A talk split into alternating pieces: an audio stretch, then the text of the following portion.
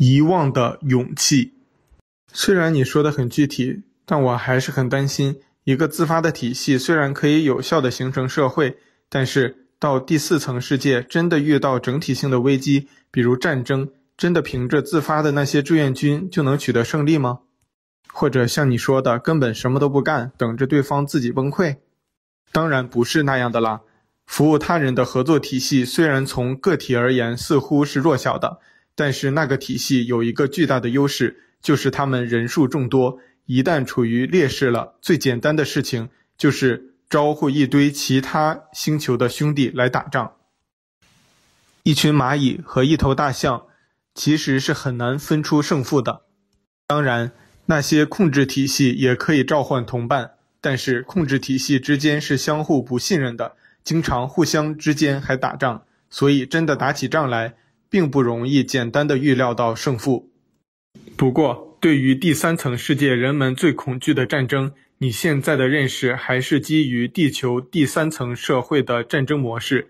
就算一些描述未来的电影，诸如《星球大战》那种，其实也是一样的战争模式。但是到第四层世界，战争和你想象的根本不一样。不是一群军队拿着高科技武器，开着宇宙飞船打仗。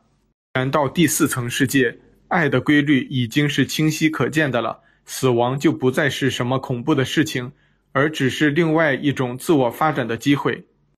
当死亡不再是可用的控制力量的时候，即使是服务自己的体系，你怎么去用死亡的恐惧来控制个体呢？又怎么会有以杀死敌人为目标的战争呢？第四层世界的所谓的善恶大战很少是以暴力的，因为暴力没有意义，是战争双方谁都看得清楚的。四层世界的战争根本的目标是招募更多的追随者，或者阻止对方招募更多的追随者。对于控制体系而言，只有有了更多的追随者，控制体系才能拥有控制的力量。潜在的追随者在暴力中牺牲了，其实对控制体系也是损失。四层世界的战争，这就很像现在的商业宣传，给你美妙的广告，告诉你幸福的生活前景，引导你去追逐。很像现在世界的宗教竞争或者各种思潮的竞争，最后的结果其实是每种体系都在为自己招募会员和追随者罢了。这当然是自由意志的一部分。未来你会发现，任何一个服务自我的控制体系里都会有爱的传教士；任何一个服务他人体系也会有关优质和典雅的控制体系生活的宣传。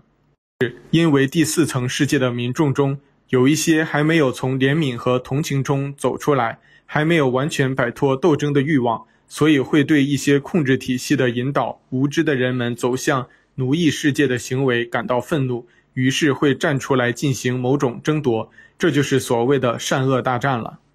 突然，一个新的第四层世界的星球上发现了一个有几百万人的原始部落，那个原始部落基本还是没有开化的和平的体系。于是，服务自己的控制体系就会派出传教士去其中教导高尚的生活和智慧的科技，而服务他人的合作体系也会派出。自发的组织原始社会的保护团队，是一场某个星球争夺的善恶大战就展开了。而战争的形式，你也许会觉得很卡通，但是却是真实的。里边就出现一两个挑战者，就好像《三国志》游戏大将单挑模式一样，但是双方都不会使用什么武器，更不会像《黑客帝国》的 Neo 和 Smith 一样比武功。他们都在各自冥想中，在各自太傻的帮助和指引下，用思想的冲击波进行某种层次的心灵攻击，一边用美妙的分离的快乐，一边用合一的平静，都希望降低对方的极性，然后争夺目标的归属。是这样啦，一般战斗的结果是谁也没获得什么，当然偶尔也会有一些戏剧化的结果，出现一两个高手，不仅仅把目标给拉过来了，顺便把对手也感化了。这些就是第四层世界的英雄了，是不是这样的战争、这样的英雄、这样的胜利，和人类那些电影的英雄，什么超人、蜘蛛侠、潇洒英俊的零零七之类的比起来，你会觉得很没劲儿呀？好像外星人看地球的电影也会觉得没劲儿，基本只能都当做荒诞剧和社会群体变态心智的研究资料看。不过，在第四层世界，人们还是有去斗争、去批判、去保护的欲望的。遇到第五层世界，社会整体理解智慧，了解怜悯与攻击的无意义，战争才会彻底消失。这估计是我听到的未来世界的描述中最卡通的一个了。相互发思想波，相互感化目标，倒是很和平的战斗模式。不过看起来倒很合情合理。那我们回到地球现在的世界吧。既然地球原生就是服务他人的体系，那在过去的人类历史中，为什么不从人类文明开端一开始就派下一群大师教导这个社会爱和智慧呢？有那么多战争、悲剧和奴役，而不是从一开始就和平发展呢？如果这样，难道不是会有更多的种子可以发芽的吗？决定种子发芽比例的根本，不是外在土壤环境的和平或者混乱，而是自我意识的自由度得到多大的尊重和保护。好像现代科学家知道，最可贵的不是物种是否灭绝或者延续，而是决定物种灭绝和延续的机制——绝对的自由意志的选择，是不是受到严格的保护？就好像你要是在南极看到一只企鹅宝宝掉到洞里卡住了，科学家的规范是一定不能去干扰自然机制的运行。即使人类社会现在都有这种智慧。为何智慧历程发展更久远的外在的力量和各种更高层次的大师们会看不到呢？本质上，任何的经历都是每个人自己选择的，也都有自己去经验这些经历的意义。可的战争、悲剧、奴役、和平或者繁荣，都只是自我发展的工具，是每个自我根据自我体验的需要，自己选择了自己的环境，并制造了自己的体验。没有一个工具比另一个工具更好或者更差。有的灵魂因为需要经历战争和平衡战争的体验，于是他们会加入战争更多的年代体验。有人同样是需要体验疾病、奴役和各种欲望体验的。所有人都在自己的创造和选择中体验自己。对大熊猫的爱，不是把大熊猫圈在动物园里，就是保护大熊猫的。对大熊猫而言，这是真正的束缚。只是因为人们把自己的恐惧投射到大熊猫身上了而已。如果你真的爱大熊猫，就让它自生自灭，给它一个自由的、不受干扰的环境。对人类历史和社会也是一样，让其自己发展，自己做出选择，自己经历自己应该经历的，是最大的爱。如果你在恐惧损失中去干预任何事情，你只会制造更多的恐惧。照这样说，那是不是外星人的 UFO 出现这种事情，也是某种干预机制，会阻碍世界的发展的？想象一下，如果这个世界是一个密不透风的监狱，监狱本来没有墙，墙是每个监狱里的人怕外面的危险，是自己每天垒起来，还每天不断加固的。每个人都在其中，又痛苦又不知道怎么逃离，最后反而迷恋上了这个监狱。作为一个监狱外的人，想帮助监狱里的人，应该做什么呢？如果没有人在监狱内呼唤监狱外的帮助，大师其实就不会去做任何事情。但是每一个监狱都会有一些困惑的呼唤，即使是很低微的声音，你一样会听到。但是你不会因为这些低微呼唤就去炸毁监狱，因为那是没有用的。很快人们又会建起自己新的监狱。和自愿的自我囚禁一样，呼唤自由，这也是自由意志的一部分。你会很小心地派你的老师进入这个监狱，告诉这些呼唤的人，外面其实是花园，没有什么可怕的。与没有呼唤的人，你的老师也没有必要去在乎他们，因为他们只会相信自己已经相信的。是，就算那些呼唤的人获得了答案，你也可以想象，是没有人会信的。或者很少人信的，是每当有一个信的人，就会把那扇墙挖出一个小洞，一些人可以看到从洞外透进来的阳光，并偶尔可以趴着看一眼洞外的风景。由于监狱里的人太过于恐惧外面的世界了，他们总是会把你派来的老师当恶魔杀掉。有一些监狱的狱卒，以监狱为生的一些人，担心监狱倒塌，没有人再给自己贡献力量，会散播各种外面什么都没有，只有危险的谣言。狱卒更会勤奋地把各种小洞给补上。UFO 就是从监狱的天窗上偶尔飞过的小鸟。有人会说：“看啦，有鸟呢，他们是外面世界的吗？”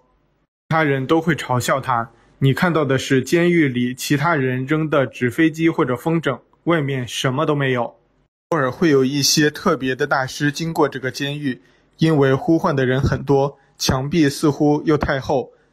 光墙上的小洞似乎不那么有效率，他们干脆一脚把监狱的墙壁踢出一个根本无法否认也无法修补不好的大洞。他们踢那个大洞的目的，就是告诉监狱里的每一个人：睁开眼睛吧，这么明显，别傻了，外面是你真正的家。慢慢确实有人睁开眼睛，在对监狱的怀疑中开始寻找离开的道路。而另外的更多人却说：“嗯，那个大洞是不存在的，是某些人自己用纸糊的。虽然用纸糊一个大洞不容易，但是既然没有外面的世界，那只能是人们自己糊的。然后无数的专家会出来给你证明这个大洞真的是纸糊的。这种掩耳盗铃的话，竟然真的能流传几千年，直到现在，面对无数的矛盾和大大小小的洞。”绝大多数人还深信不疑，那是纸糊的。金字塔就是这样一个巨大的大洞，在人类历史上矗立了六千年。埃及人还没有文字的时候就已经站立在那里了。它和 UFO 和无数的大师在墙上挖出的小洞一样，只是告诉你别傻了，睁开眼睛看看吧。想象一下，这个世界要是没有这些大大小小的洞。没有那些偶尔从天上飞过的小鸟，这该是一个多么寂寞和贫乏的荒漠呀！而那些大大小小的洞和鸟儿们，侵犯了任何人的自由意志吗？他们逼迫任何人去相信任何事情了吗？每个人只是相信自己愿意相信的事情而已。什么造就了人类心智的这种顽固的偏见呢？我们似乎在第二章讨论过，能有进一步的观点吗？惧。人类与生俱来对外在未知事物的恐惧，惧无所不在地操纵着这个世界。即使是自以为最公正和最没有偏见的科学家，恐惧仍旧是他们最大的阴影。这是人类心智的必然。人类心智最不愿意承认的一个事情就是“我不知道”。这句话会被人类心智视为罪大恶极，因为似乎任何的不知道都意味着危险。为了逃避这种幻觉的危险，人类心智的必然程序就是把所有自己不知道的事情套上自以为是的固有的学说体系。一个体系，即使是科学体系，只要无法在体系内找到合理性解释，就会被体系视为异端邪说。就好像几百年前的宗教无法接受科学一样。但是，任何体系内的学说，本质都是为了满足人们对一个坚固的监狱的世界要求而设置的墙壁，他们并不是真的为了人们的觉醒。无论是科学家还是宗教家，或者任何一种家，他们都是一个人，和每个平常人一样，他们都只会看到自己愿意看到的东西。如果一个事物无法在自己知识体系内找到某个安全的体系内的位置，就会毫不犹豫地把它忘记掉，而很多明显的矛盾也会在同样的心理程序被刻意的忽略。这是心理学早就看得清清楚楚的人思维模式的偏见。不管是金字塔还是轮回，不管是灵魂还是任何其他学说，人们从来都不是根据证据多少来相信，而是在根据别人怎么判断和自己的知识体系。有没有这些判断的位置来进行界定的？《天书》整本书几乎都在与这种人类心智的顽固性做拉锯。可惜，即使人们相信了这个，还是不相信那个。这种心智的顽固性，必须等着人们有一天不再依赖心智的时候，才会真正的有机会根除。不过，你可以从人类心智的恐惧的本性和偏见的顽固性上。给金字塔的大洞加上一脚。人类的心智从出现的第一天开始，就是追求繁复和形象的。这种形象上自我表达的追求，让即使几万年前原始人类都知道用颜料在石头上画出猎物的图案。世界上各地的人都喜欢在自己的哪怕造的一根柱子上刻上各种各样的文字、符号和图案，生怕有一片空白会被遗忘。你觉得，要是金字塔真的是被人类心智的拥有者真的花了几十年时间，一块石头一块石头的堆起来的，他们会偏偏忘了给石头上刻上几乎每个人类心智会觉得最重要的自我表达的图案吗？只有那些真正的看到事物本质智慧的人，才会造出金字塔这样简洁而艺术化的创作。不过，金字塔也有一些自己的功能啦，不是只是当雕像一样摆着看的，更不是什么当坟墓用的东西。什么你或者其他大师？不，现在再造一座无可否认的金字塔出来，不是会有更多的人觉醒吗？外在未知的恐惧并不会因为证据多少而改变。该觉醒的人早已走上了觉醒的道路，很多还没有觉醒的人，只是因为他们没有做好准备。金字塔每天都矗立在那里，谁愿意都可以去看，否认和承认都可以找到各自无数的理由。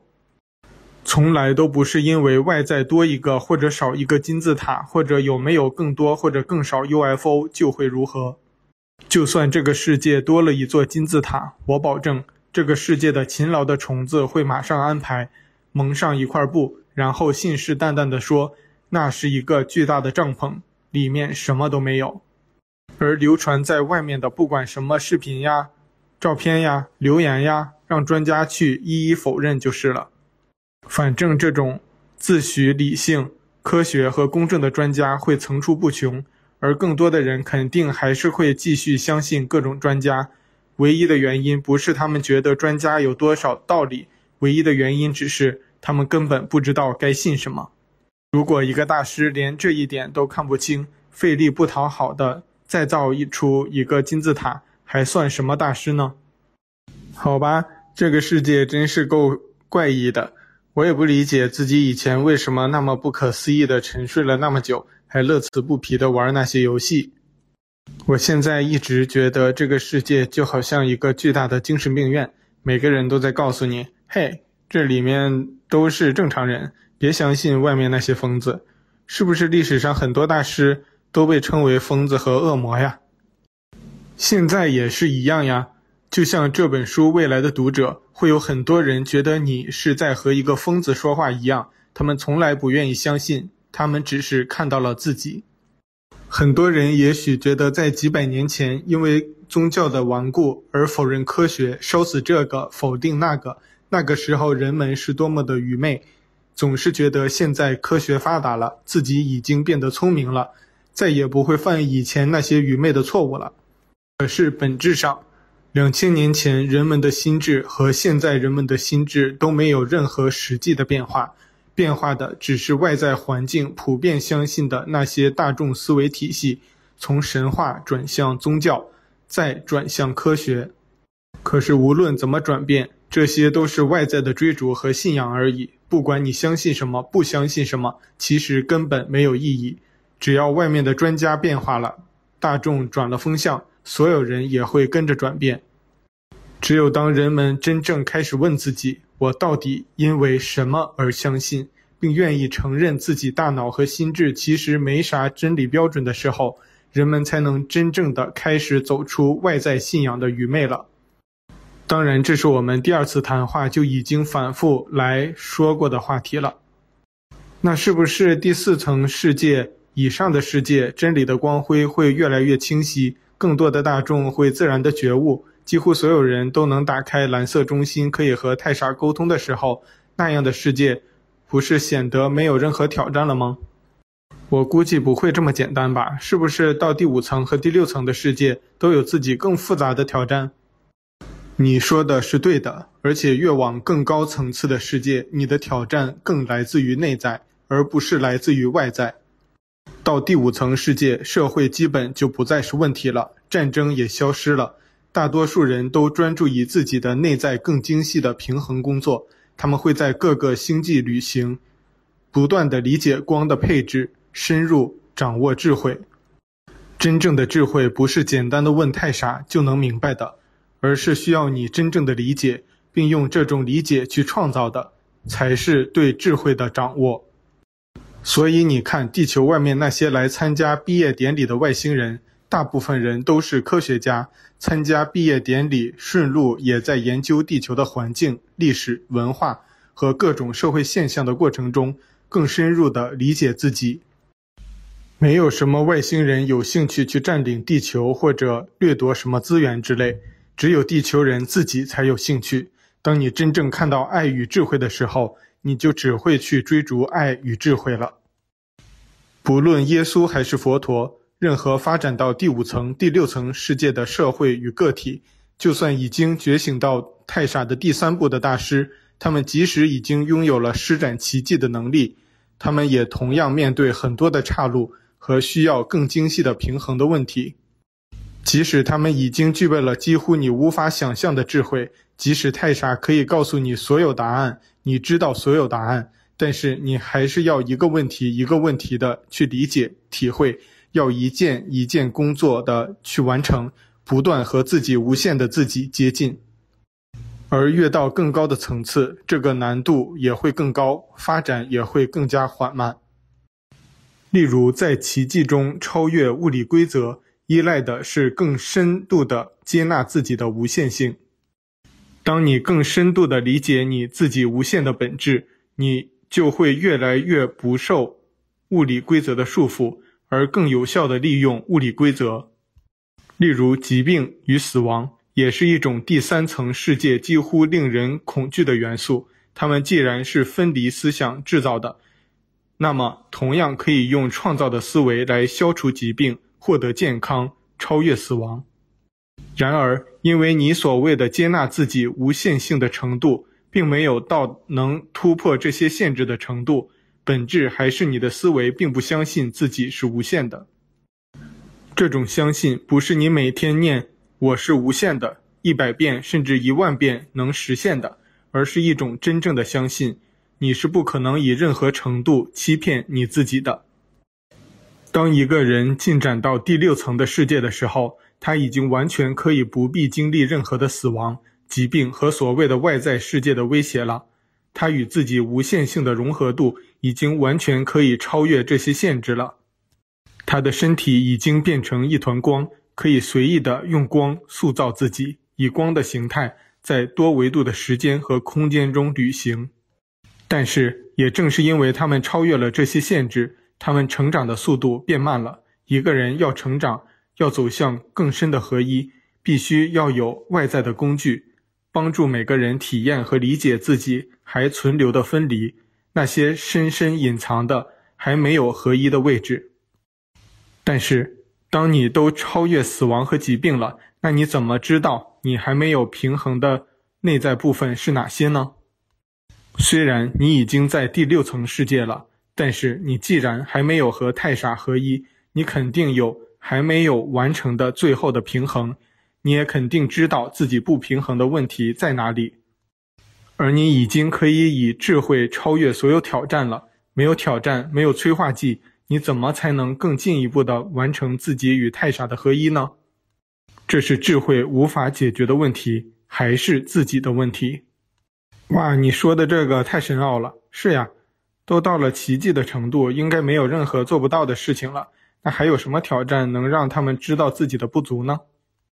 这难道不是现代版的孤独求败的故事吗？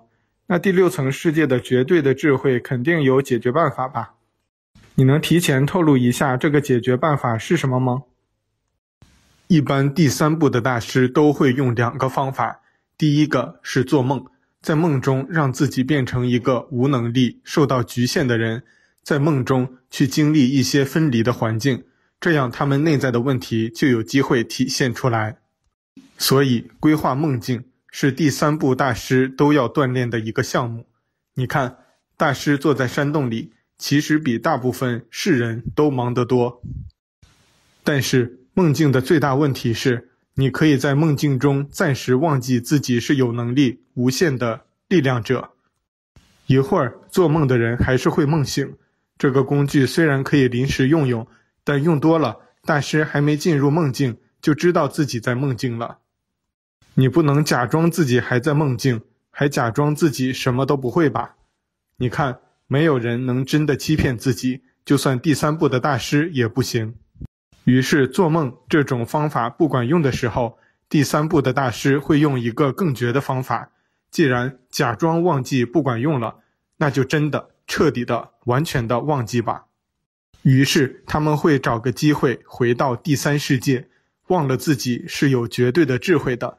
彻底的忘了自己早就到达在第六世界了，重新把过去的挑战经历一遍。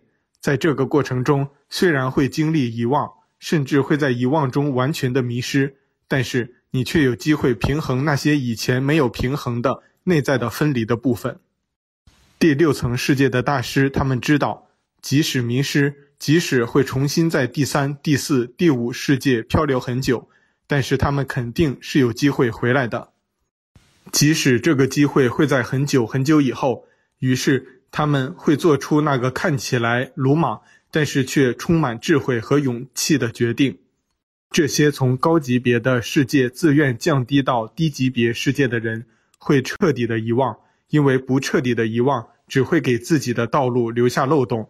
即使有一些本性的东西是无法遗忘的，但是。那些并不能作为多大的依赖。不仅仅是第六层世界的大师，一些第五层世界的大师，在第五层遇到长久无法突破的障碍的时候，也都会选择降级重新体验。而第四层世界的人，因为还没有具备足够的智慧，所以很少有第四层世界自愿降级的人。这些降级的人都会在宇宙漂流很久。然后一步步的重新升级，所以他们一般被称为流浪者。现在地球上现在有上亿数量的流浪者，这些人也大多数都是第五和第六层别的世界自愿降级下来的，而现在他们中只有不到一千万，真正一部分的记起了自己的身份，走上了爱的道路，而且即使记起，也是某种模糊的记起。因为爱的光盾一旦具备，是不会在遗忘中消失的，所以他们会有一些特别的优势，感受爱。即使在这次毕业之前，很多人也已经在第三层世界流浪了成千上万世的岁月，所以比起那些没有原生爱的光盾的人，他们会有更多毕业的机会。他们也必然是每次毕业典礼的主角。而每次也会有更多的这些流浪者的亲人和朋友，会热切地期待着这些流浪者的回家。你我都是这样的流浪者，只不过我大部分已经记起，而你还大部分都还没有记起。这真是一种让人无法理解的智慧。那你能告诉我，我是从第几级别世界自愿降级下来的呢？为什么我会让自己这么彻底的遗忘呢？为什么不某种程度的保留一些才能或技能之类的？就好像游戏再从头玩一次，真的有用吗？你之前是在第五层世界的天鹅座的一颗以科技为主要导向的行星学习，所以你一直对科技有某种特别的爱好。在来地球之前，已经在其他的第三密度漂流了很多世了。你在一万年前来到地球。因为你的内在的太傻知道，你已经快接近第三层世界毕业了，而地球在大概一万年之后也会到达某种从第三层世界毕业的阶段，于是你来到这里，做毕业到第四层世界的最后准备。之后你在地球的世界经历过四次人生，有一次是女性。之间还有一次比较重要的经历，让你完全的平衡了对权力和斗争的渴望。你在那一世是罗马帝国的皇帝，还是一个比较有名的皇帝。但是在整个一生中，却在不断的应付各种外来的征战和各种国内的疾病、灾荒和内部矛盾。你很想把你的工作做好，但是却陷入无穷无尽的痛苦。你为了缓解这种痛苦，而产生了一些生活追求和娱乐追求的嗜好。但是在那次人生经历中，你主要的平衡了以前扭曲的黄色和橙色中心中的。与群体关系的部分，再也对权力和斗争没有任何兴趣了。但是娱乐的嗜好却让你的整体极性有所退步。之后的转世，一直到这次，你都在平衡这些娱乐嗜好带来的扭曲。如果你这样经历的每一次都带着某些特别的记忆而来重新体验，你能这么投入的到一场游戏而真的感到痛苦？并发现自己内在那些细微的问题吗？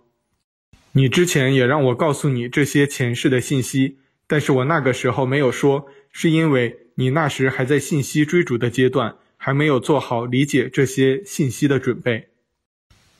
过去没有任何意义，任何形式的时间本质都是束缚，唯一的真实的是现在。很多人希望了解过去，只是他们对时间和自己身份的迷恋。而我现在和你说的这个，也与你是皇帝还是平民无关，而是 Jim，你现在能理解为何你必须去在遗忘中经历痛苦吗？和你过去所经历的痛苦都是一样的，只有在这种会给你造成痛苦，并让你真正不再追逐的挑战中，你才会真正理解。所以你现在才不会像很多人一样的。轻易的陷入对权力和斗争的迷恋，因为你已经知道那里什么都没有。但是你的那些生活的嗜好却是你新的问题。你也许觉得那些小小的嗜好无关紧要，但是他们却是将你束缚在这个游戏的世界残余的主要的力量。就是在这种某些旧的问题一个个被理解和接受，但是更细微的扭曲却在不断地呈现的过程。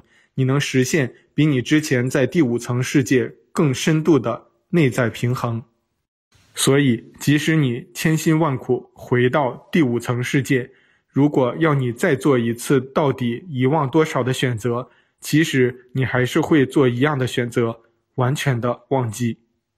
所以，当你结束了漂流，回到第五层世界的时候，即使已经经历了很多的波折。但是你肯定完成了你曾经设下的目标，你必然已经与你无限的自己更加接近了。也许你这次流浪结束之后，就可以毕业到第六层世界了呢。所以，对于你的问题，答案是从头玩一次，确实有用，而且作用明显。否则，也不会有那么多第五和第六层世界的大师都一一的选择从头来玩了。你现在无法理解，只是你还没有恢复你本来拥有的那种第五层世界的那种智慧。等你具备的时候，你自然会理解。我突然想起我原来看的武侠小说里，张三丰告诉张无忌，要学最高级的武艺太极，他必须首先完全的忘记自己之前学的武艺，只有这样才能快速的学到更高级的武艺，是一样意思吗？是的，过去永远是束缚，但是这又是很多人最真实的个性的部分。比如你刚才说，你过去看的小说，你会觉得，如果我没有看过，我怎么会具有理解这个的知识呢？但是你还是在恐惧。太傻天书说过，你本来就拥有完全的知识，只是你自己给你自己制造的阻碍。如果你没看过张无忌的故事，你就真的不能理解这时间和经验的束缚吗？所以你现在也无法理解为什么那么多第六层的大师要选择完全的忘记自己的记忆，到更底层的世界来发展。这是唯一的有效的突破自我认识上的束缚的途径，忘记过去，甚至忘记自己所有已经具备的知识。这是真正的完成你更内在的工作的核心。任何形式的知道，包括真的知道，也是对自己的某种障碍。这就是我们为什么从第一次谈话开始就反复教导和太傻一起说“我不知道”。